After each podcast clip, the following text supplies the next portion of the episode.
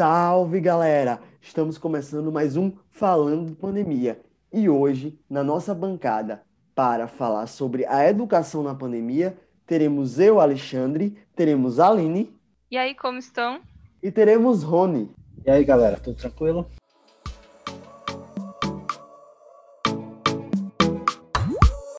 Bom, como vocês sabem, desde a declaração da pandemia, em março, é, é, foram tomadas diversas medidas de contenção do vírus. Entre elas está o fechamento da escola. Obviamente, isso vai ter forte impacto nos calendários que já são bastante apertados.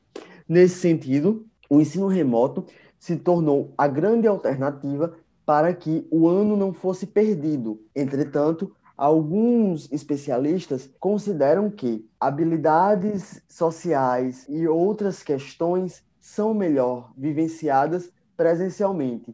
E, portanto, alguns desses é, pedagogos acreditam que o ano de 2020, do ponto de vista letivo, seria um ano perdido.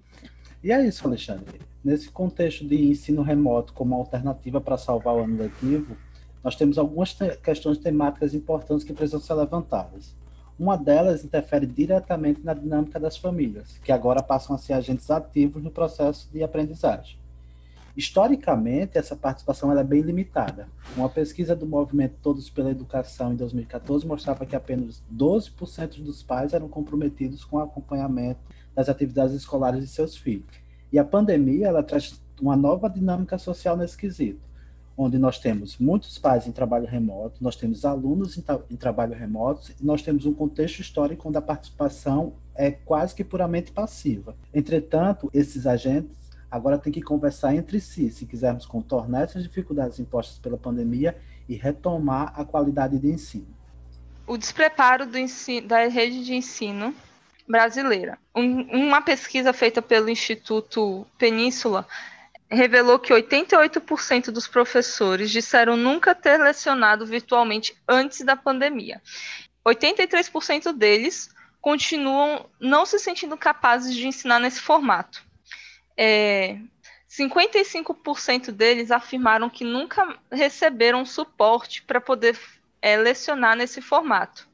E a gente pode pensar que eles que é falta, falta de vontade dos professores de irem atrás de alguma capacitação. Porém, 75% deles declararam que gostariam de ter recebido o suporte e alguma capacitação, mas não tiveram.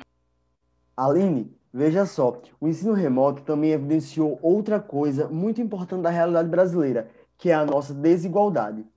Vejam bem, é, dados de 30 de agosto demonstram que o Distrito Federal demorou 123 dias para implantar alguma estratégia de ensino remoto. É, Minas Gerais demorou 90 dias para implantar alguma estratégia de ensino remoto. E até agosto, São Luís de Maranhão não tinha implantado nenhuma é, estratégia de ensino remoto. Se a gente parar para avaliar, essas são capitais, são cidades maiores. O que, é que a gente pode pensar que está acontecendo nos rincões do Brasil? Então, a desigualdade ela é muito exacerbada no ensino remoto, porque enquanto os alunos de escolas privadas têm acesso rapidamente a novas técnicas, novas estratégias, os alunos de escola pública passaram muito, muito tempo esperando para que fosse implementado alguma forma de ensino remoto.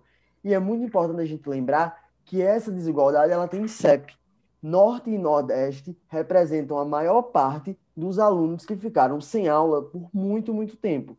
E é isso, Alexandre. Nesse mix de dificuldades potencializadas pela pandemia, o Conselho Nacional de Educação, agora em outubro, acabou de ampliar a validade do ensino remoto até o fim de 2021 e de promulgar a unificação dos anos letivos de 2020 e 2021.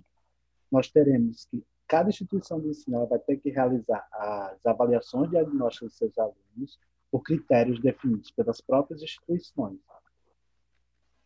E aí, para que essa fusão desses dois anos letivos ela se torne viável e os anos letivos de 2022 em diante não sejam impactados, as instituições de ensino em todo o país elas estão sendo orientadas a priorizar apenas as chamadas atividades essenciais daqui para frente. Nesse contexto, é importante que as escolas inovem as suas formas de ensino. Não adianta só trazer a aula para o virtual, é necessário ter meios mais lúdicos de apresentar os conteúdos, através de figuras 3D ou plataformas de acompanhamento e até a gamificação dos exercícios. Isso mesmo, Aline. Agora, é muito importante que essas inovações sejam implementadas para que o processo de ensino-aprendizagem se torne cada vez melhor. Entretanto, quando a gente está tratando da rede pública de ensino, a coisa muda um pouco de figura. Há uma grande dificuldade do, dos governos se integrarem e criarem ações é, alinhadas para a melhoria do ensino. É, um grande exemplo da falta de alinhamento é que a lei que promulga a flexibilização dos calendários escolares, ela só é aprovada ao final de agosto. Além disso, cada uma das, das ações tomadas no sentido da educação básica, ela é feita individualmente pelo Estado ou pelo município. O governo federal muitas vezes está se eximindo da sua responsabilidade de coordenar essa questão. Além disso, situação de que há muitas redes de ensino dos estados e municípios dependem de repasses do governo federal. E enquanto muitas delas estão próximas do colapso financeiro, o MEC, que é o Ministério da Educação, tem uma execução orçamentária abaixo do esperado, o que significa que sobra recurso é, no MEC, mas falta recurso na educação básica, nas redes públicas de ensino. E é essa a grande dificuldade, Alexandre. O MEC, na sua condição de mediador, ele deve prover os investimentos necessários para que a rede pública de ensino consiga contornar as dificuldades, principalmente agora nesse período de pandemia.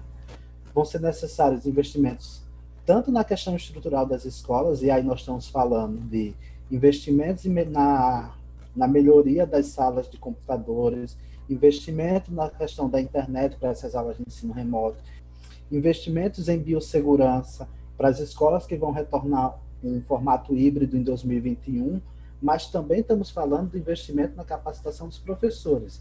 E aí a capacitação, tanto do ponto de vista profissional, para atender às novas demandas de ensino remoto, como também a capacitação do ponto de vista de infraestrutura de, desses professores que vão estar ministrando aulas de casa. E aí nós estamos falando novamente de rede de internet para professores, de computadores melhores para esses professores. Então, será que esse governo vai abrir a carteira e prover esses investimentos necessários? Exatamente, Rony. É importante que o governo não só provenha com os investimentos necessários, como também busque parcerias com as startups e o terceiro setor. Atualmente, no Brasil, tem 17 startups voltadas para a educação, com diversos objetivos, que vão desde novas disciplinas complementares até a relação entre professores e pais, passando pela capacitação de professores e o fornecimento de conteúdos básicos. E todas essas startups, elas não, ainda não são aproveitadas efetivamente pelo governo. Eles poderiam estar trazendo esse know-how para aliar e facilitar o acesso ao ensino remoto. Perfeito, Aline. Mas todas essas questões de parceria, elas envolvem a capacidade de diálogo do governo. E não é isso que a gente tem visto em episódios recentes. Será que esse governo vai deixar de lado suas convicções e vai abrir uma frente de conversa com o terceiro setor? Isso é algo que a gente tem que acompanhar.